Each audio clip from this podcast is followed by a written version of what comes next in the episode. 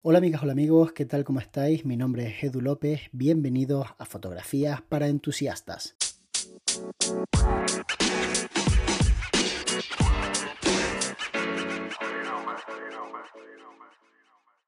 Es bastante llamativo ver cómo el tiempo te afecta ante lo nuevo, es decir, cómo empiezas a ser menos tolerante ante lo que viene nuevo y cómo te conviertes básicamente en un viejo. Y es que creo que nos pasa absolutamente a todos. No creo que haya nadie que tenga la capacidad de abstraerse del paso del tiempo y seguir pensando como cuando tenía 18, 20, 22 años.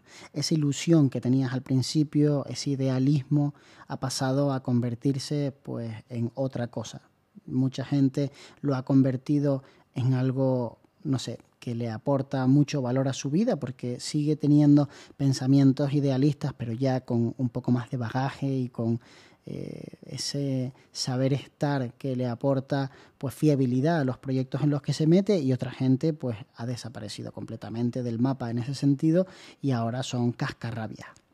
Recientemente he visto cómo un creador de contenido ha sacado vídeos en los que básicamente regala su trabajo, regala su arte, si lo podemos llamar de esa forma, a cambio simplemente de poder crear ese contenido, a cambio de poder grabarse mientras crea ese contenido. Y hay como dos tipos de perfiles encontrados. Están las personas que consideran que eso destruye un sector y que verdaderamente es malo para la profesión, y están las personas que consideran que es lo nuevo, lo que viene, la forma de hacerlo ahora, la manera de llamar la atención, la fama. Y bueno, las posturas están bastante encontradas, como no podía ser otra manera, porque ambas partes tienen bastante de razón. Y entonces ahí es cuando entramos en ese conflicto que es difícilmente gestionable, porque las personas son poco tolerantes a lo que sería la otra parte. La gente tiene su verdad y entonces la defiende con uñas y dientes. Es difícil encontrar a alguien que acepte tus argumentos y aunque no esté de acuerdo con ellos, pueda entender que tú los tengas. Es difícil encontrar personas tolerantes, porque al final creo que es un tema de supervivencia el que nuestra verdad prevalezca por encima de la de las otras personas, lo que hace que seamos tan a veces intransigentes.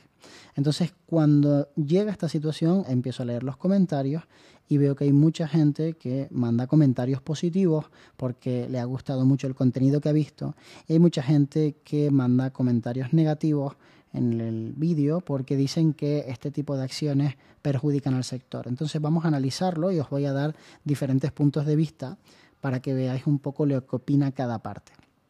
Por una parte, tenemos a las personas que ya están establecidas en el sector, que ya tienen su cuota de mercado, que tienen su trabajo más o menos asegurado, porque al final nadie tiene asegurado al 100% su trabajo. La realidad es que estamos en una industria que es bastante volátil y normalmente pasamos temporadas en las que tenemos mucho trabajo y temporadas en las que no nos llama ni Dios.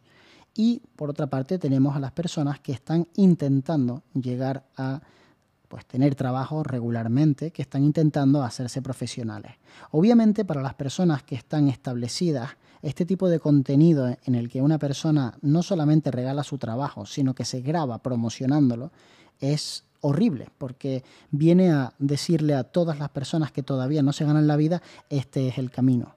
Y eso obviamente hace que la gente regale su trabajo, lo cual nos perjudica a todos, porque los que ya tenemos clientes, pues podemos ver que nuestros clientes dicen, oye, pues para que me cobren, que me lo hagan gratis. Y entonces, pues en ese sentido, pues perderíamos clientes. Yo personalmente daré mi opinión de todo esto al final para que sepas exactamente qué es lo que opino. Si te interesa, si no te interesa, no pasa nada. Te quita el podcast en esa parte. Pero ahora mismo solamente estoy exponiendo las opiniones de un lado y del otro.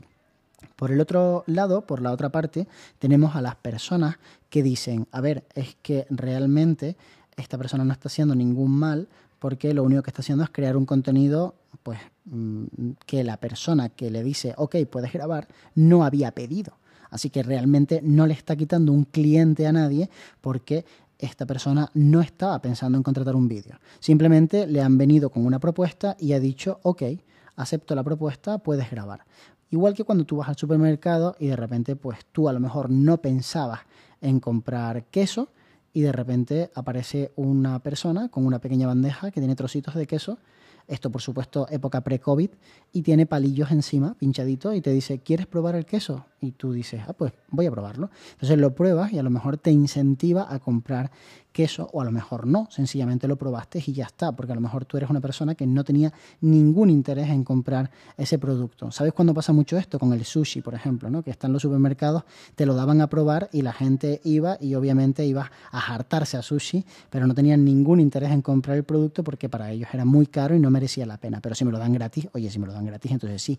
Pues esto es un poco lo que ocurre con este tipo de entre comillas, clientes que básicamente dicen, yo no voy a contratar a un filmmaker ni a un fotógrafo para que me haga fotos, pero si quiere venir a hacérmelo gratis, por supuesto, ¿cómo voy a decirle que no? Porque no es una cuestión de que no valoren el trabajo de un fotógrafo o de un filmmaker, es más una cuestión de que no entra en sus planes hacer este tipo de inversiones. Entonces, ¿qué ocurre? que al estar las dos posturas encontradas y tener parte de razón en la forma de enfocarlo, pues es difícil que se entiendan, porque siempre que una de las dos partes empieza a hablar y argumentar su manera de verlo, la otra parte se tiene que callar, porque es que lo que está diciendo es completamente real y, y es así. Entonces es uno de esos puntos en donde tenemos un debate muy interesante. Al final los debates más interesantes es cuando las dos partes tienen pues un poquito de razón y eso hace que sea como muy jugoso el debate. Ahora os voy a dar mi punto de vista porque yo creo que estoy en los dos lados. Yo me gano la vida muy bien como fotógrafo y haciendo vídeos también en el mundo este, profesional y también creo contenido. Y obviamente cuando creo contenido muchas veces no solamente lo hago gratis, sino que pago por poder crear contenido. O sea, cuando tú, por ejemplo, vas a un lugar determinado como una localización y le estás haciendo publicidad a esa localización, a veces no es una colaboración, a veces es un pago por poder entrar y hacer mi contenido dentro de ese lugar. Y ¿Esta persona se beneficia? Claro que se beneficia, joder, le estoy haciendo publicidad, pero es que no solamente se beneficia por eso, sino porque le estoy pagando.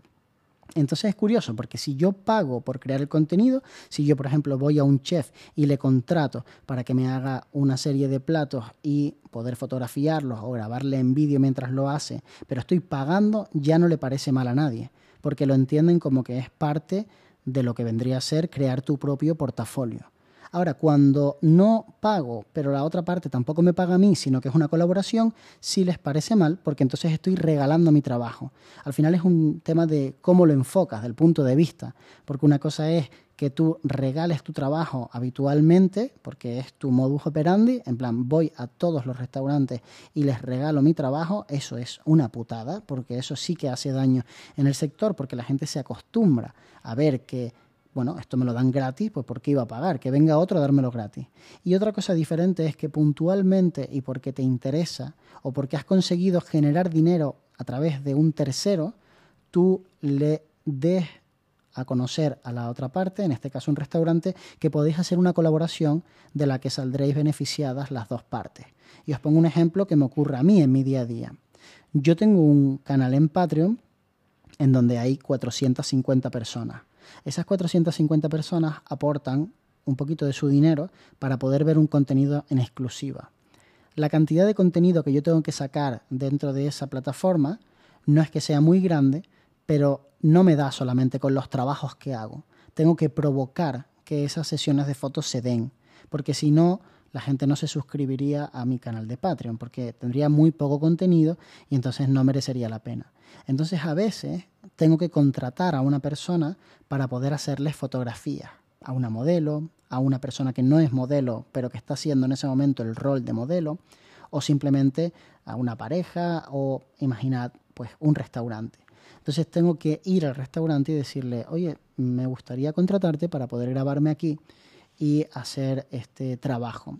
Yo ese tipo de, de contrataciones no las suelo hacer. La verdad que lo que enseño en restaurantes es restaurantes que me están pagando por hacer el trabajo, pero entendería que alguien que no tiene la suerte que tengo yo de tener tantos clientes pudiera decir, pues yo parte del dinero que me da la gente en Patreon lo voy a invertir en crear el contenido.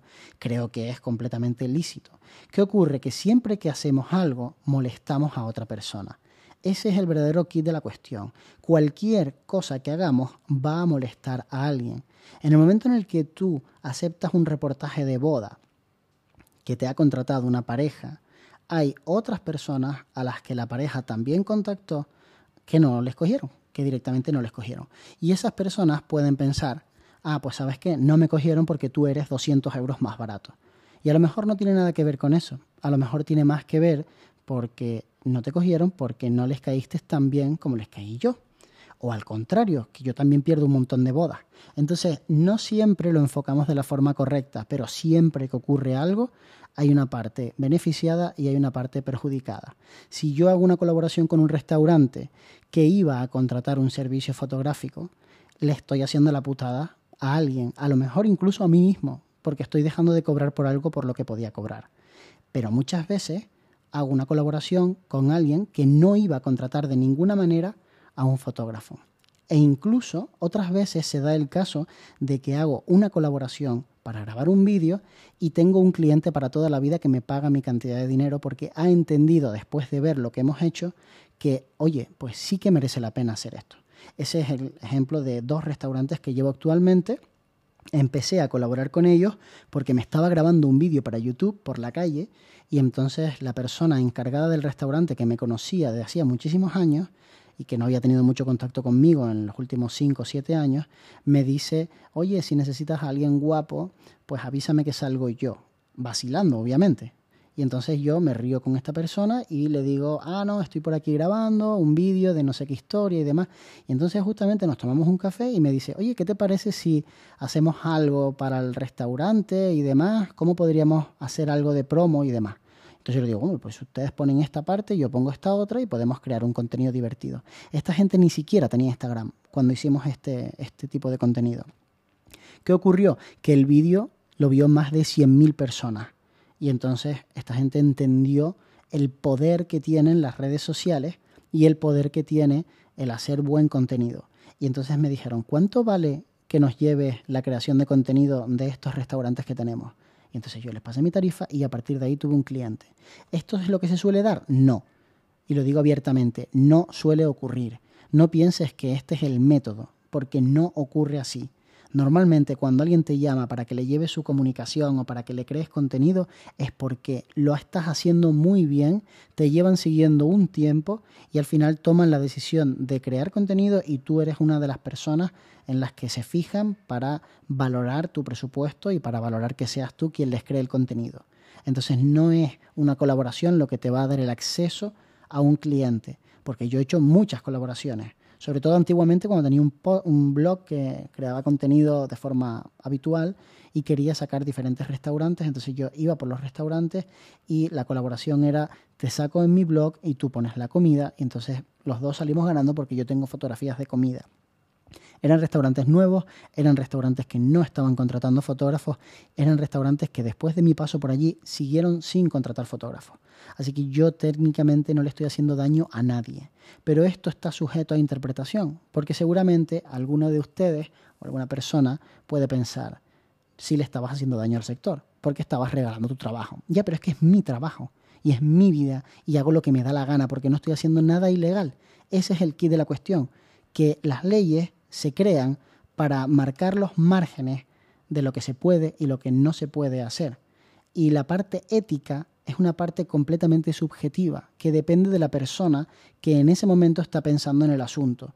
Y yo he tenido la suerte o la desgracia de que me quieran mucha gente, muchos de vosotros que me habéis escrito por privado para quejaros de otros compañeros que os están copiando, que están haciendo, eh, están regalando continuamente sesiones de fotos a restaurantes.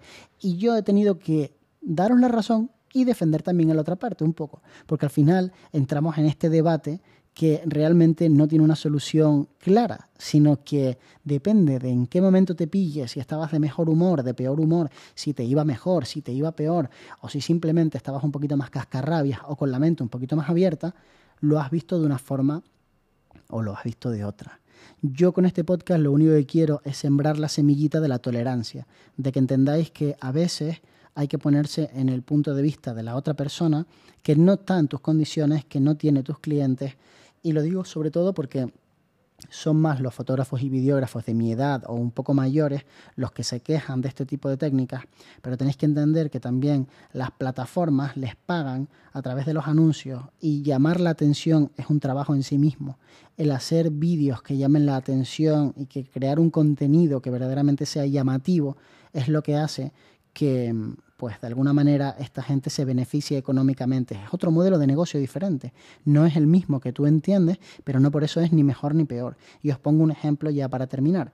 Estoy negociando actualmente con una marca para que me pague una serie de vídeos con los que voy a poder crear un contenido que en vez de crearlo directamente de forma privada y cobrar por él para que quien quiera verlo tenga que pagar por él, lo que hago es decirle a la marca, oye, si tú me apoyas económicamente, son tantos capítulos, vale cada capítulo tanto dinero y entonces yo lo puedo hacer esto públicamente. Tú te beneficias porque va a haber mucha gente que vea tus productos, yo me beneficio porque es un servicio que le estoy dando a toda mi gente, a todos los followers, de forma gratuita y es un servicio de mucha calidad y ellos se benefician porque a cambio de la publicidad que estoy poniendo en mi vídeo van a poder ver un contenido que era de pago y que ahora es gratuito entre comillas, porque no es gratuito. Pero ¿sabéis qué?